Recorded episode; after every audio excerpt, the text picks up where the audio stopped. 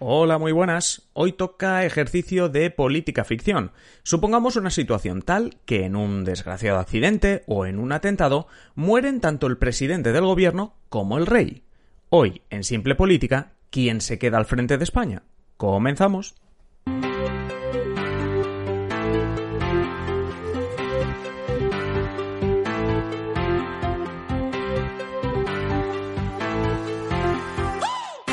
Os habla Adrián Caballero y esto es Simple Política, el podcast que trata de simplificar y traducir todos esos conceptos, estrategias y temas que están presentes cada día en los medios y que nos gustaría entender mejor.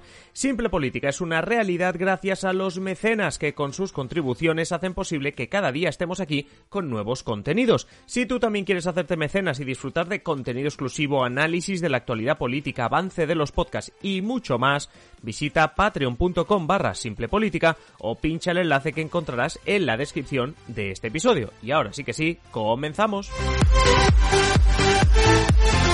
Vamos a hacer, como, como os decía al inicio, ejercicio de política ficción y en concreto vamos a hacer un par de ejercicios de política ficción durante el episodio de hoy para entender bien cómo acabaríamos de solucionar este problema que hemos, que hemos planteado, ¿no? El, de que en algún momento pues eh, ni, el presidente del gobierno ni el rey pudiesen ejercer sus funciones porque han muerto o por lo que sea.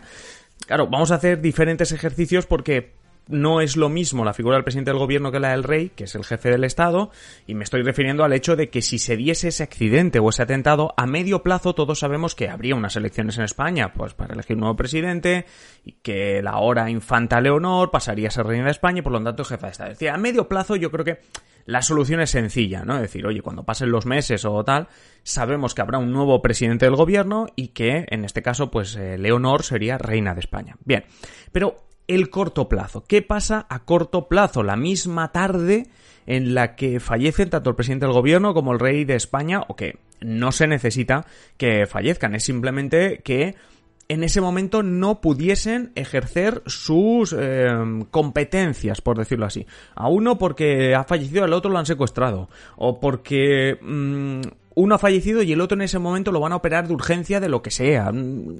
Se puede dar la... O sea, evidentemente es muy improbable que esto suceda, pero se puede dar, ¿no? Bueno, pues existe una tercera autoridad en España. Es decir, está el jefe del Estado, que es el rey, el jefe del gobierno, el presidente del gobierno, y hay una tercera autoridad en España en cuanto a la jerarquía y pues una tercer escalón.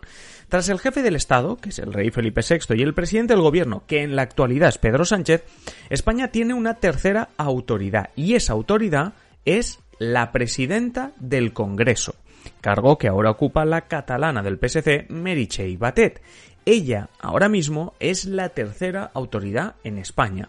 Si por la razón que sea, tanto el rey como el presidente del gobierno no estuviesen en su capacidad para ejercer las funciones, por un ataque, un secuestro, una enfermedad, lo que queráis, Meritxell Batet asumiría, bueno, no, no, no directamente esas funciones, pero sí se convertiría en la autoridad máxima en el país por unos momentos, ya lo sabemos, pudiendo decidir ella pues sobre los asuntos más importantes y delicados, por ejemplo, si la indisposición del rey y el presidente pues fueran por un ataque terrorista, pues Batet estaría ahí lidiando también con ese ataque y con la operación posterior. Eso sí, los ministros seguirían ejerciendo como tal, así que Batet no estaría sola, es decir, no es que el presidente del gobierno muera y se muere todo, no, seguiría apoyada pues por el equipo de ministros y, y ministras en funciones, pero la situación sería delicada, como digo, la presidenta del Congreso sería, se convertiría en ese momento en la primera autoridad de España. Porque actualmente, ahora mismo, si está escuchando esto, es la tercera. O sea que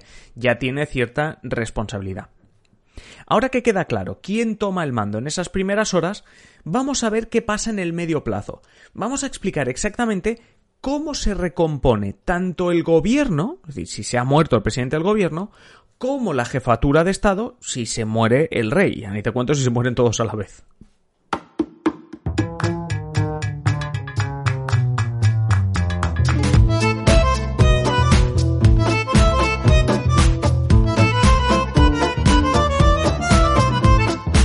Bueno, en este escenario apocalíptico empecemos viendo cómo se recompone el gobierno. Vamos a empezar por el gobierno y así pues ya lo tenemos claro. Si nos vamos al artículo 101 de la Constitución española, se establece que si el presidente del gobierno dimite o fallece, porque esto vale para las dos cuestiones, dimite o fallece, todo el gobierno cesa pero se mantiene en funciones hasta la toma de posesión de un nuevo gobierno. Básicamente es como cuando se convocan elecciones. El gobierno sigue, no hay desgobierno, hay ministros en funciones, etc. Según lo dispuesto por la ley del gobierno, las funciones del presidente son asumidas por los vicepresidentes, o en su defecto por los ministros. Vale. Eh, Aquí lo que tenemos que ver es como lo que os decía antes, Meritxell Batet, de tercera autoridad del Estado, pues podría pasar a ser la primera, pero mucho cuidado porque las funciones del presidente se asumen por las vicepresidentas, en este caso Nadia Calviño, Yolanda Díaz, etcétera, etcétera. Eso es muy importante y sobre todo que los ministros siguen trabajando. Y en su propia, el ministro de Cultura sigue siendo ministro de Cultura, el ministro del Interior sigue siendo ministro del Interior. Lo único que pasan a ser en funciones, porque lo acabamos de ver, esto sirve tanto si el gobierno, si el presidente del gobierno fallece, como si dimite. Que dimitir, pues oye, no es tan, no es tan extraño como si fallece en el cargo, ¿no? Y lo más importante de todo es que se inicia el procedimiento para la investidura de un nuevo presidente del gobierno. O sea que aquí hay que apuntar dos cosas. La primera, todo esto no es contradictorio a lo que decíamos antes, lo acabo de decir, ¿no? Si se muere o dimite el presidente, el gobierno se mantiene en funciones, conserva sus responsabilidades por mucho que la presidenta del gobierno sea ahora tercera autoridad y luego máxima autoridad o lo que tú quieras.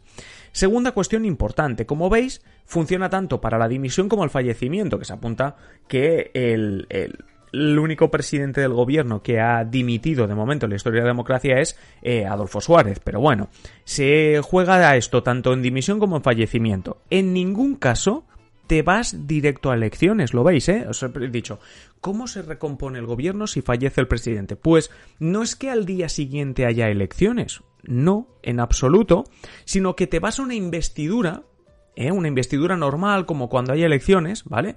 Es como, eh, cuando el presidente Adolfo Suárez dimitió, nos fuimos a una investidura, a la investidura de Leopoldo Calvo Sotelo. Por cierto, anécdota, en la investidura de Leopoldo Calvo Sotelo es cuando sucedió eh, el golpe de Estado del 23F. Pero bueno, más allá de la anécdota, eh, dimite un presidente y tú te vas a una investidura. ¿Vale? No te vas a elecciones. Dices, bueno, en el Congreso, tal como está ahora mismo, con las fuerzas políticas que hay ahora mismo, vamos a ver si se puede investir a alguien. Si no, porque en el caso de Leopoldo Calvo Sotelo salió elegido, pero si no, entonces empiezan a correr esos dos meses, ¿eh? esos dos meses de plazo para formar gobierno. Entonces sí, si en esos dos meses no se forma gobierno, o dicho de otra manera, no se inviste un nuevo presidente, entonces sí que te vas a elecciones. Porque nadie en funciones puede disolver las cortes. No puede ser, bueno, eh, como se ha muerto el presidente, pues la presidenta del Congreso o la vicepresidenta que ahora ejerce de presidente decide disolver las Cortes. No. Nos vamos en investidura y si no es posible nombrar a un nuevo presidente, entonces ya al cabo de dos meses sí que habrá eh, elecciones. Una vez controlada la parte del gobierno, ¿qué ocurre la jefatura del Estado? Porque en este ejercicio de política ficción que hemos hecho, el rey ha muerto y tenemos vacío de poder. Claro, la primera pregunta, o sea, la primera respuesta obvia es, bueno, pues Leonor es la hija primogénita, eh, debe coger el trono. Ya, pero ¿qué pasa si Felipe VI muere con Leonor menor de edad? Es decir, todavía no ha alcanzado la mayoría de edad. Pues entonces tendríamos que la reina Leticia sería la regente, que esto nos suena casi a política del siglo XVII y XVIII, ¿no? Bueno, pues la reina Leticia ocuparía la regencia hasta la mayoría de edad de la heredera, en este caso de Leonor. Si la reina Leticia renunciase, por lo que sea, dijese yo no quiero ser regente, por lo que sea, ¿eh? O sea, automáticamente Leonor es la heredera y va a ser la reina, pero, pero hasta que sea mayor de edad, la reina Leticia, la esposa de Felipe VI, ocupa la regencia. Pero oye, ¿la reina Leticia puede renunciar a la regencia? Puede. ¿Qué pasa entonces? Pues que las siguientes en la lista de ser regentes serían la infanta Elena y la infanta Cristina. Por edad, la primera sería la infanta Elena. Vamos, que si la reina Leticia no quiere ser regente, lo sería la infanta Elena o también, si, si seguimos corriendo la lista, lo sería la infanta Cristina. En caso de que ningún familiar directo de Leonor aceptase esa regencia, serían las Cortes, Congreso y Senado los que escogerían a uno, tres o cinco regentes. Como veis, eh, los regentes se escogen en números impares por si hay que tomar cualquier decisión, pues que no haya empates. Así que, como digo, la cuestión rocambolesca sería que la reina Leticia sería regente hasta que Leonor fuese mayor de edad. Si Leticia dijese que no, sería la infanta Elena, si no la infanta Cristina, y ya, en caso último, las Cortes, el Congreso y el Senado, pues elegirían.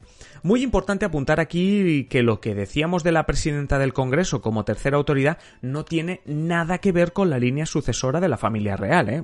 Hay que distinguir esto. Notemos que son dos cosas eh, diferentes. Por cierto, otra pregunta también sería la reina Leticia haría de regente mientras Leonor no fuese mayor de edad, pero ¿quién sería el tutor legal? ¿Quién ejercería la tutela de, en este caso, Leonor, de la heredera al trono?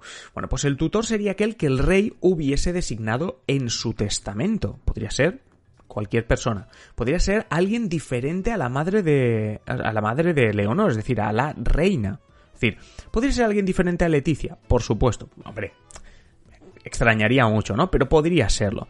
En caso de que el rey no hubiese explicitado la preferencia, es decir, en caso de que el rey no hubiese dicho quién ha de ser el tutor de, de la futura heredera, de Leonor, entonces sí, la reina Leticia, como madre de la heredera, pues sería la, la tutora que podría ser la regente y la tutora a la vez. Pero recordemos también que la reina Leticia sería regente en tanto que reina.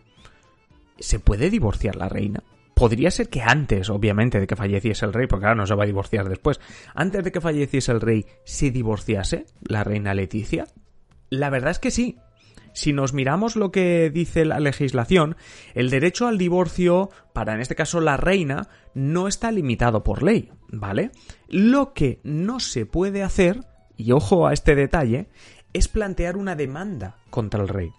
Ya sabéis que el rey es inviolable ¿vale? Eh, totalmente, lo hemos repasado en algún otro episodio. Claro, nosotros pensamos en casos de corrupción, no sé qué, pero oye, ¿y en el caso de un divorcio? Bueno, pues eh, Leticia no puede presentar una demanda de divorcio contra el rey. Pero se puede divorciar, sí. Lo único que para conseguirlo, Leticia debería conseguir un acuerdo con Felipe. Es decir, tendrían que llegar a un entendimiento para que llegase a producirse este divorcio. Pero bueno, que quede claro también y a modo de curiosidad, yo creo que esta última parte sobre todo es a modo de curiosidad y, espero que lo que es el, episodio de hoy, este ejercicio de política ficción, eh, os haya gustado más allá de que tuviésemos que matar a gente para saber que Merichey Batet, la presidenta del Congreso, es la tercera autoridad y que, bueno, pues está justo por debajo del jefe del Estado, el rey, y el jefe del gobierno, en este caso el presidente Pedro Sánchez. Hasta aquí el episodio de hoy. Si os gusta Simple Política, ya sabéis, en la descripción del episodio tenéis un enlace para haceros mecenas. A cambio, pues muchas ventajas como adelanto de episodios del podcast y de los vídeos de YouTube, contenidos exclusivos para vosotros los mecenas, prioridad para escoger temas, contacto directo con nosotros, sorteos y mucho más. Ya sabéis, el enlace en la descripción del episodio. Y nada más ahora sí, manteneros siempre informados y nos escuchamos en el siguiente episodio. Un saludo y que paséis feliz día.